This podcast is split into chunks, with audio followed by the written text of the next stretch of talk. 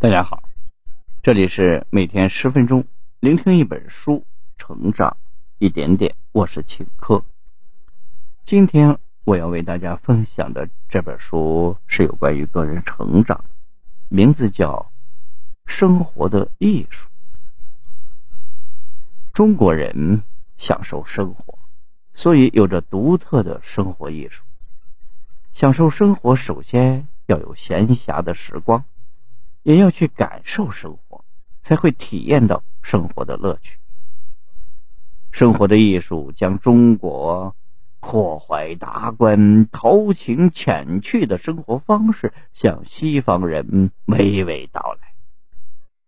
本书的作者林语堂是一位集语言学家、哲学家、文学家于一身的知名学者，他是第一位以英文写作名扬海外的中国作家。也是首个获得诺贝尔文学奖提名的中国作家。下面我会用大概十分钟左右的时间来为你讲述书中的精髓。你知道吗？虽然《生活的艺术》的作者林语堂是中国人，但《生活的艺术》的首版竟然是英文书写的。而且，林语堂也是第一位以英文写作扬名海外的中国作家。一九三五年，林语堂受美国作家赛珍珠的邀请所写的关于中国社会、历史和文化的作品《吴国与无名》在美国出版，很受美国人的喜爱，尤其是生活的艺术那一章。所以，赛珍珠的丈夫出版商。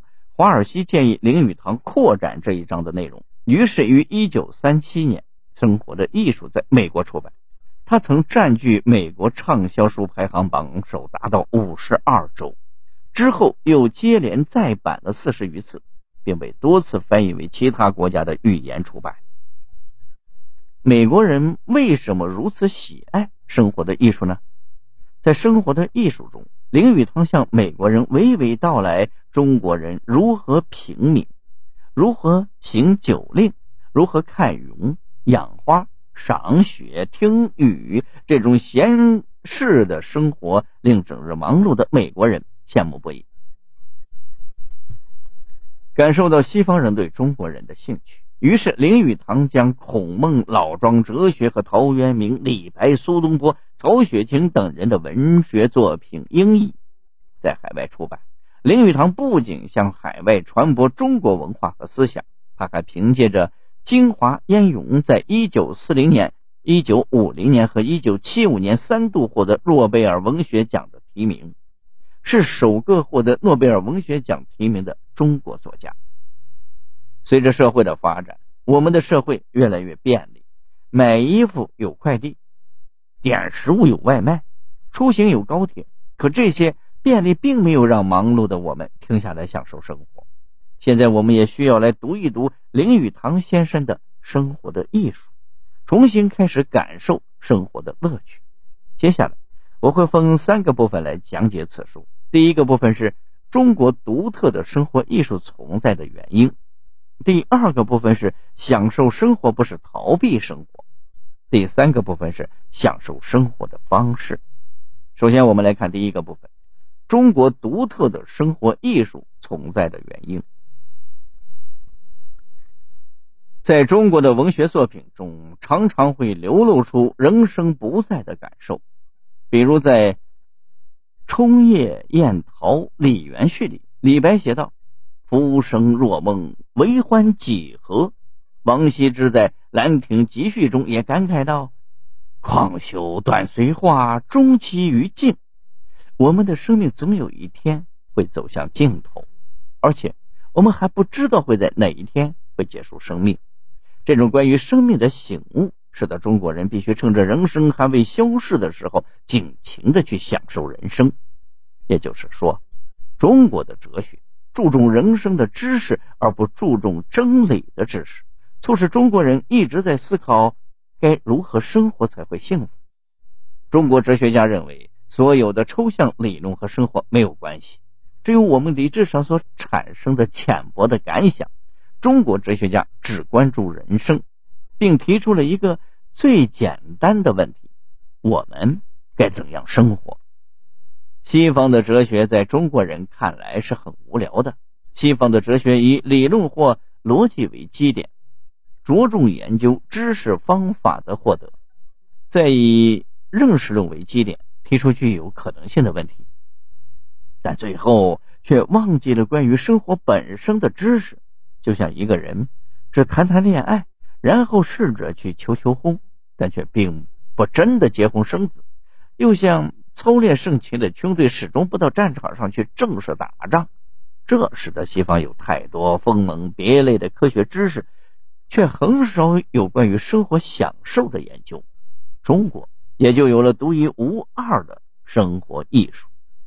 有人认为，现代社会发展迅速，竞争激烈，停下脚步享受生活是不思进取、逃避生活的借口。真的是这样吗？我们来进行第二个部分：享受生活不是逃避生活。在中国。孟子比较积极的人生观念和老子比较圆滑和顺的观念协调起来，成为了一种中庸的哲学。有时中庸会让人误解为逃避生活，但其实动和静的冲突产生了一种和谐、妥洽的观念，使人们对于并不完美的生活也感到了满足。这是种智慧而愉快的人生哲学。陶渊明就是实践这种人生哲学的代表。陶渊明没有做过什么大官，权力很小，也没有留下什么功绩，除了一本薄薄的诗集和三四篇散文之外，在文学史上也不曾留下什么了不得的著作。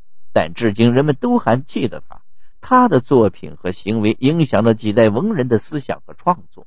陶渊明也是真正爱好人生的楷模，因为他虽然反抗城市，却并不彻底的逃避人世。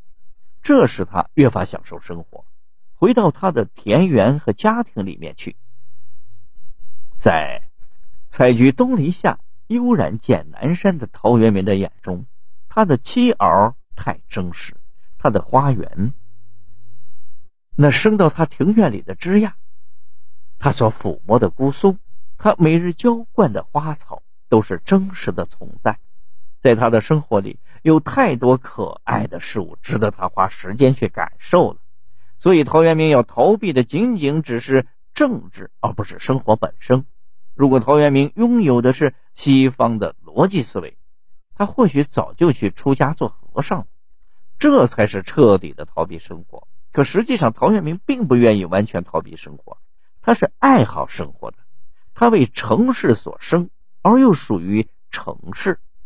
所以才会写出“结庐在人境，而无车马喧。问君何能尔？心远自地自偏”这样的诗句。我们作为现代人，每天都感到生活忙碌，是不是需要做出改变了？接下来，我们来看第三个部分的内容：享受生活的方法。二十世纪三十年代初。美国经过了第二次工业革命的发展，社会快速的发展，人们似乎生活的更好了。但林语堂认为，美国有三大恶习：讲求效率、讲求总值，以及希望事业成功，使得美国人无法享受生活，体验生活的幸福和快乐。林语堂举例说，美国有一个杂志编辑，为了防止错字出现，严格校对。导致他头发都变得灰白了，可中国的编辑却不会太执着于此。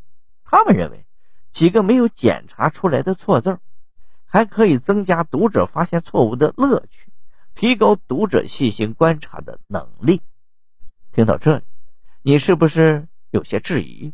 现在的我们也讲求效率，讲求总值，也希望事业成功，我们是不是已经不会享受生活了？不要丧气。不如从现在起，让我们重新开始享受生活。林语堂认为，时间的宝贵不在少，而在多，所以要浪费。只有有了闲暇的时光，才能感受到生活的乐趣。不然，狼吞虎咽的人永远也无法体会到食物的美味；匆忙赶路的人也看不到路两边美丽的风景。有了时间去享受生活，那就要去感受生活。清晨起来，闭上眼睛，听着鸟雀叽叽喳喳，深呼吸，新鲜的空气涌入肺部，让人感到通畅舒服，就有了新的活力去工作。这是在享受生活。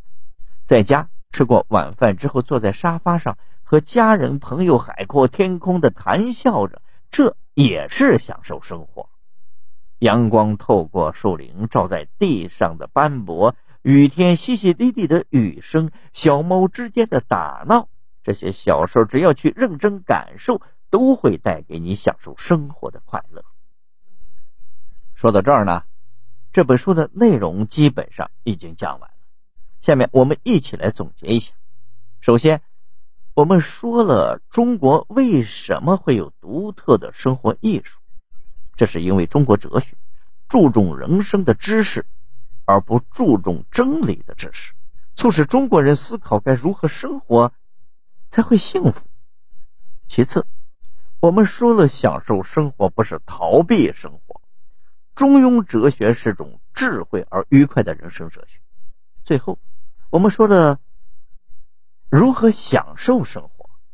首先，我们需要有闲暇的时光去享受生活；其次，我们要去感受生活，才会体验到生活的乐趣。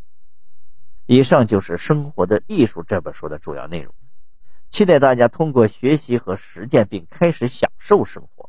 同时，欢迎大家去购买本书，认真阅读。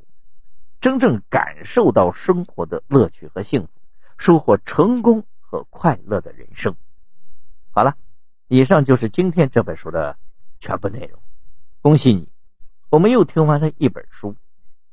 每天十分钟，聆听一本书，成长一点点。我是秦科，我们下期再见。